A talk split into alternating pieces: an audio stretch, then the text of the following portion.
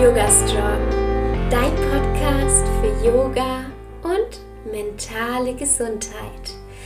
Hallo und herzlich willkommen.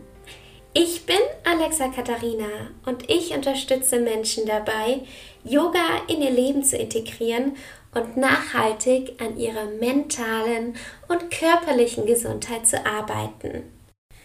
Ich freue mich immer so, so sehr, wenn ich von euch Nachrichten auf Instagram erhalte. Da heiße ich übrigens Alexa-Katharina. Und heute möchte ich euch eine dieser Nachrichten vorlesen.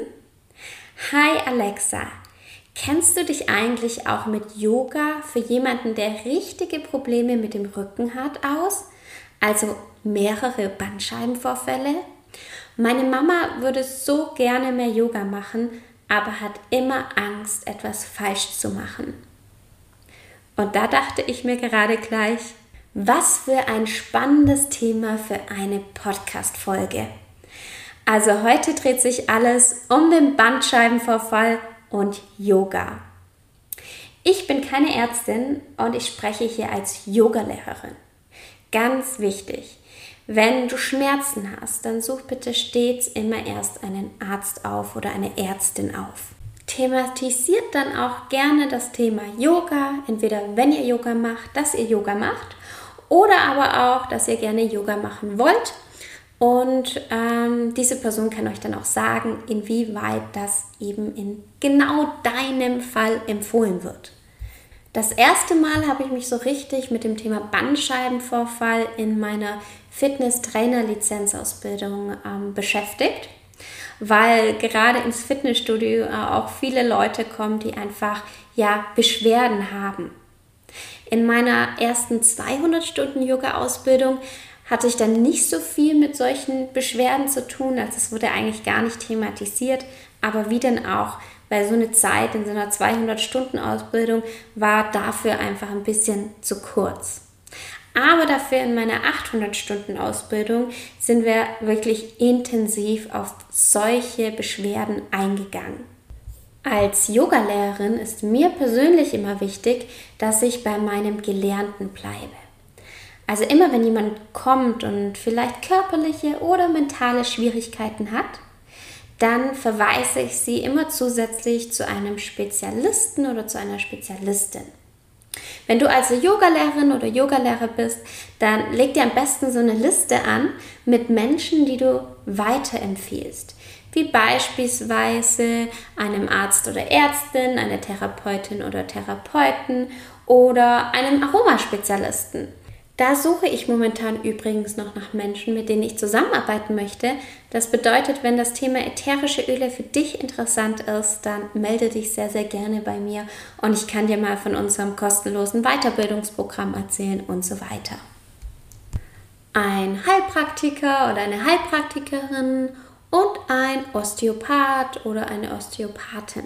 Also siehst, es gibt ganz viele Bereiche, die ähm, ja noch zusätzliche Spezialisten benötigen.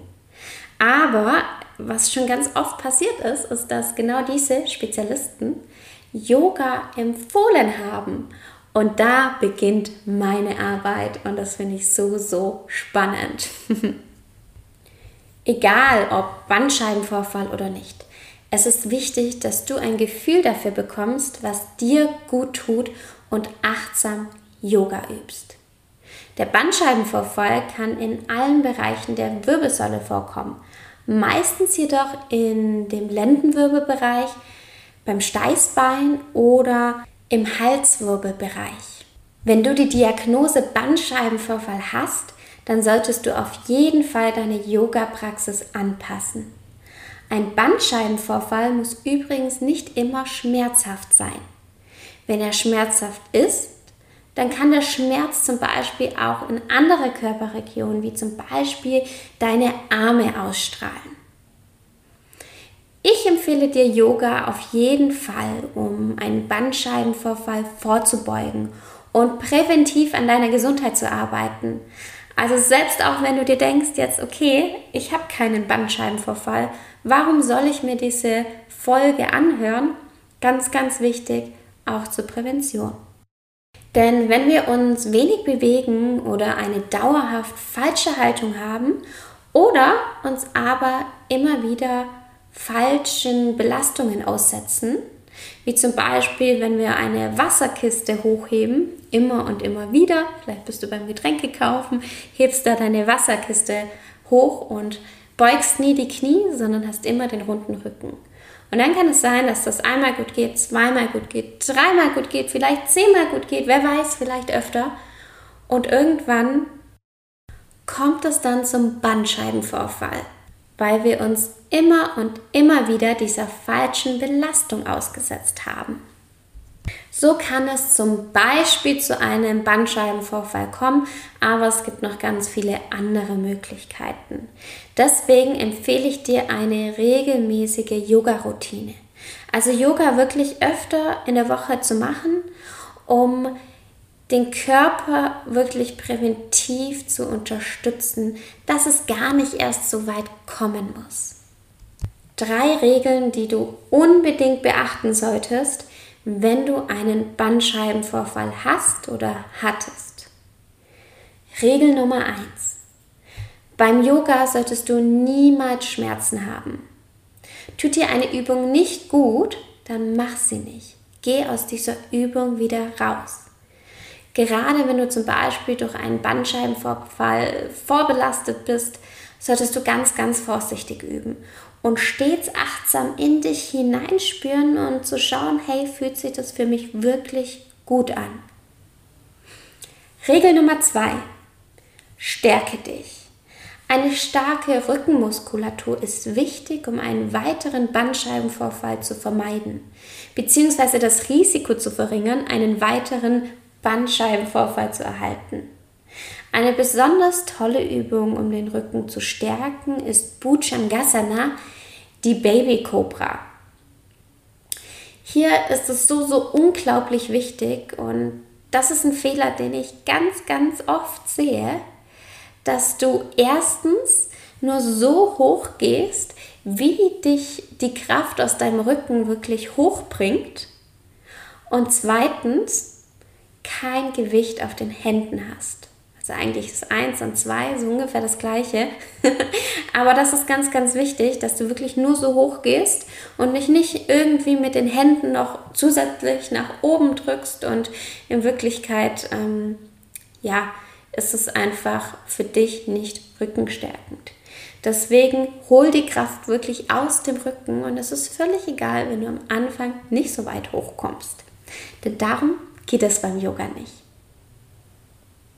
Regel Nummer drei, und die ist auch ganz, ganz wichtig, vermeide Vorbeugen oder übe sie in Variationen. Bei einer Vorbeuge werden die Bandscheiben nach hinten geschoben und dadurch entsteht so eine Druckbelastung, die nicht gut ist. Dein Rücken sollte stets gerade und nicht nach vorne gebeugt sein. Ich empfehle dir, die Vorbeugen zu vermeiden. Wenn aber dein Arzt sagt, dass du wieder Vorbeugen machen darfst, dann bitte, bitte, bitte stets mit geradem Rücken. Nimm dir bei der Vorbeuge zum Beispiel ein Bolster unter die Knie und winkle die Knie an. Zum Beispiel bei Paschimottanasana, der sitzenden Vorbeuge, kannst du das super üben, indem du das Gesäß auf einer Decke erhöhst, die Knie beugst und den Rücken gerade hast. Ja, auch wenn du da vielleicht nicht weit runterkommst, was völlig in Ordnung ist. Ja, Safety first, ganz, ganz wichtig. Und dann habe ich noch einen kleinen Extra-Tipp für dich. Führe die Yoga-Übung immer richtig aus. Und vielleicht hast du es ja schon durch Instagram mitbekommen. Ich arbeite gerade ganz intensiv an meinem neuen Online-Kurs. Und darin geht es wirklich darum, dass du die Yoga-Übungen so lernst, dass du sie anpassen kannst und dass du genau weißt, wie du was ausführst.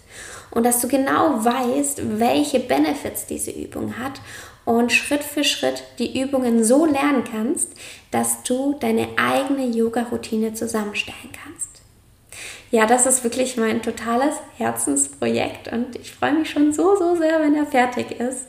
Ähm, ist auch so für mich so ein richtiges Lexikon, um alles nochmal nachzulesen. Deswegen kann ich dir jetzt noch nicht sagen, wann er fertig ist, aber ich halte dich auf jeden Fall auf dem Laufenden. Trag dich sehr, sehr gern schon mal auf die Warteliste ein, denn dann bekommst du zum Kursstart einen Rabatt. Dieser Yogakurs ist für alle geeignet, für Yoga-Anfänger, die die Yoga-Übungen gleich von Anfang an richtig lernen möchten. Für Fortgeschrittene, die ihr Asana-Wissen noch vertiefen wollen und wirklich wissen wollen, hey, wie führe ich diese Position genau aus? Worauf muss ich achten? Und was hat das eigentlich mit der Position auf sich? Und für Yogalehrer, die wirklich Schritt für Schritt ihre Yogis anleiten möchten und den Yogis wirklich mit fundiertem Wissen zeigen möchten, hey, so und so sieht es mit dieser Übung aus und so leite ich sie korrekt an. Also richtig, richtig cool. Ich verwende meinen Yoga-Online-Kurs jetzt schon.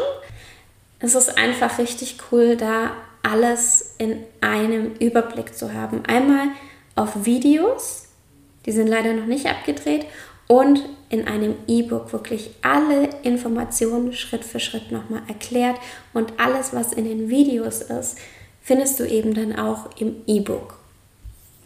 Ja, so viel dazu. Trag dich gerne in der Liste unter dieser Podcast-Folge unverbindlich ein.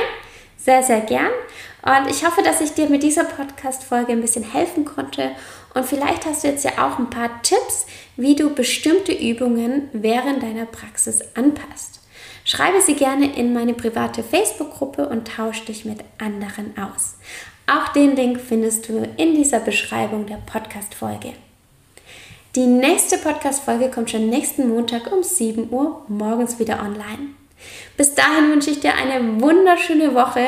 Pass auf dich auf.